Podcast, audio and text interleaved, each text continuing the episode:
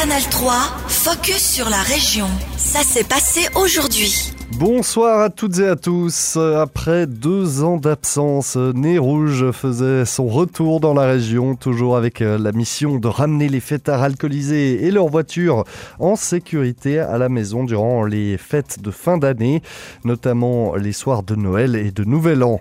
Mais cette édition de redémarrage n'a pas battu de record. On voit même l'intérêt diminuer, comme l'explique Jean Hauswirt, responsable média pour Nez Rouge Bienne. On a perdu un petit peu euh, des bénévoles, c'est bien clair, euh, après deux ans de rupture, mais le bilan est quand même positif. Euh, on a pu réaliser 150 transports, on a pu ramener à bon port 288 personnes, sans accident, sans aucune circonstance insouhaitable mais on a fait un petit peu moins, comme moyen de la Suisse aussi. On est en dessous des, transports, des activités, autour de 38%. Moins 38% de courses pour la section biennoise de Nez Rouge par rapport à l'avant-Covid, alors que la moyenne nationale est de 43% de trajets en moins comparé à l'édition de 2019. L'industrie horlogère suisse est en plein boom. Les exportations de montres helvétiques ont progressé de 12% entre janvier et novembre de l'année dernière. En termes de valeur, c'est même un record avec 22,8 milliards de francs.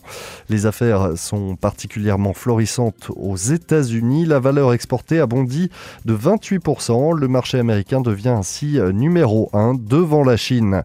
Jean-Daniel Pache, président de la Fédération de l'industrie horlogère Cette croissance a été euh, portée par les États-Unis et les grands marchés européens. Je relève qu'on a deux marchés euh, en négatif hein, sur les 30 premiers marchés de l'horlogerie, c'est la Chine et Hong Kong. Concernant les États-Unis, d'une part, il y a quand même du potentiel dans ce marché euh, qui, reste quand même encore à, exploiter. Donc tout, n'est pas fait, je dirais, encore aux, États-Unis. Euh, maintenant, il faudra voir dans quelle mesure euh, l'inflation pourrait affecter la suite. Mais jusqu'à maintenant, je constate que l'inflation, notamment aux États-Unis, n'a pas vraiment porté atteinte à nos produits. il faut voir qu'on est surtout fort dans le haut de gamme même si je relève avec plaisir que l'entrée de gamme s'est aussi comportée de manière euh, positive. À noter que le groupe Swatch est également en partie responsable de la bonne santé des exportations suisses. Sa Moon Swatch, lancée en mars et proposée à 250 francs, a connu un succès sans précédent à travers le monde. La demande pour ces montres est si forte que l'entreprise biennoise a dû augmenter ses capacités de production. Une mobilisation de citoyens à Orvin pour aider les commerçants avec la pandémie, la guerre en Ukraine et la hausse des prix. Les commerces de la région ont été confrontés à de nombreuses difficultés ces derniers temps. Mais à Orvin, une autre problématique vient encore désavantager les petits magasins. C'est les travaux de réaménagement de la traversée du village. Avec la route fermée durant de longs mois, ce sont autant de clients en moins sans les pendulaires qui passent par cette route. Des pertes financières conséquentes pour les commerces.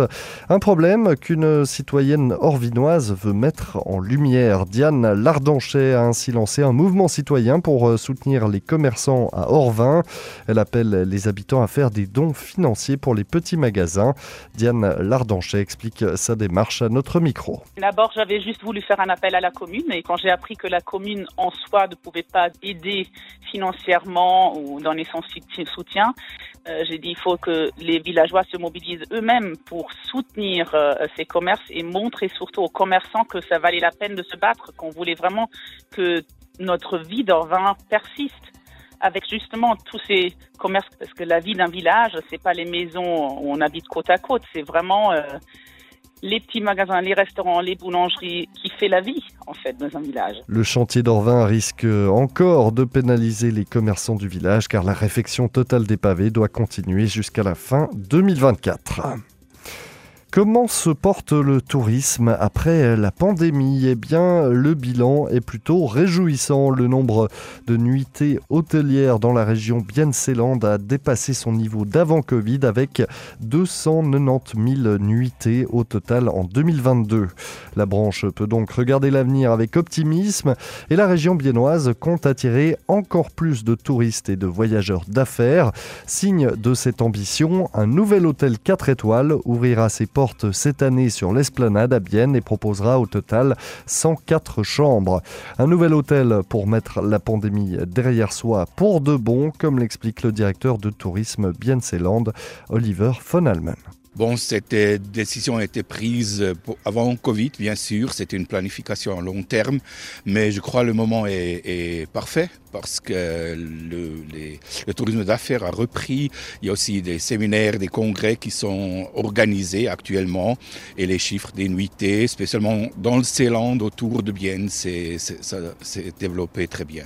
Justement, quel bilan vous faites de cette année 2022 euh, Alors 2022, euh, la ville de Bienne est encore un peu derrière avec 5% des nuitées, mais au Ceyland, on a pu augmenter avec 15% euh, et ça c'est un bon résultat si on compare avec les années 2019 par exemple, c'est positif. Et cette augmentation de 15% dans le comment vous, vous l'expliquez? Bon, c'est la proximité euh, en Suisse. On a fait beaucoup de marketing en Suisse avec notre partenaire euh, Jura Trois Lacs, notre organisation fêtière. Stratégiquement, le, marché suisse était toujours important. Et maintenant, il y a encore des Suisses qui ne veulent pas partir pour l'étranger. Ils ont aussi découvert notre euh, région que ça a un très grand potentiel avec les lacs, avec le Jura. Et là, on est bien investi sur notre marché suisse. Vous misez aussi de plus en plus sur des influenceurs, notamment sur Instagram, pour euh, tenter de, faire connaître bien dans le monde. quels sont les résultats? Qu'est-ce que ça apporte? Penser dans le marketing touristique, c'est devenu de plus en plus important. Les médias sociaux, c'est essentiel. On peut bien cibler les groupes, on peut aussi géographiquement très bien mettre des, des points de, de, marketing. Et c'est pas seulement les médias sociaux qu'on travaille avec, mais c'est devenu de plus en plus important. Si on jette un œil euh, vers le futur, qu'est-ce que vous attendez de l'année prochaine, de l'année 2023 Bon, politiquement, j'espère bien que ça, ça, ça, devient un peu mieux parce que toute la, toute la guerre en, Ukraine, on ne sait pas qu'est-ce qui va passer. Le tourisme, c'est aussi, euh, oui, ça réagit très rapidement sur des crises comme ça. Mais si ça continue comme jusqu'à présent, on est positif que, que l'année prochaine sera aussi euh, bon. C'était Oliver von Almen, le directeur de tourisme Bienseland. Canal 3, focus sur la région. Aussi disponible en podcast sur Spotify et Apple Podcast.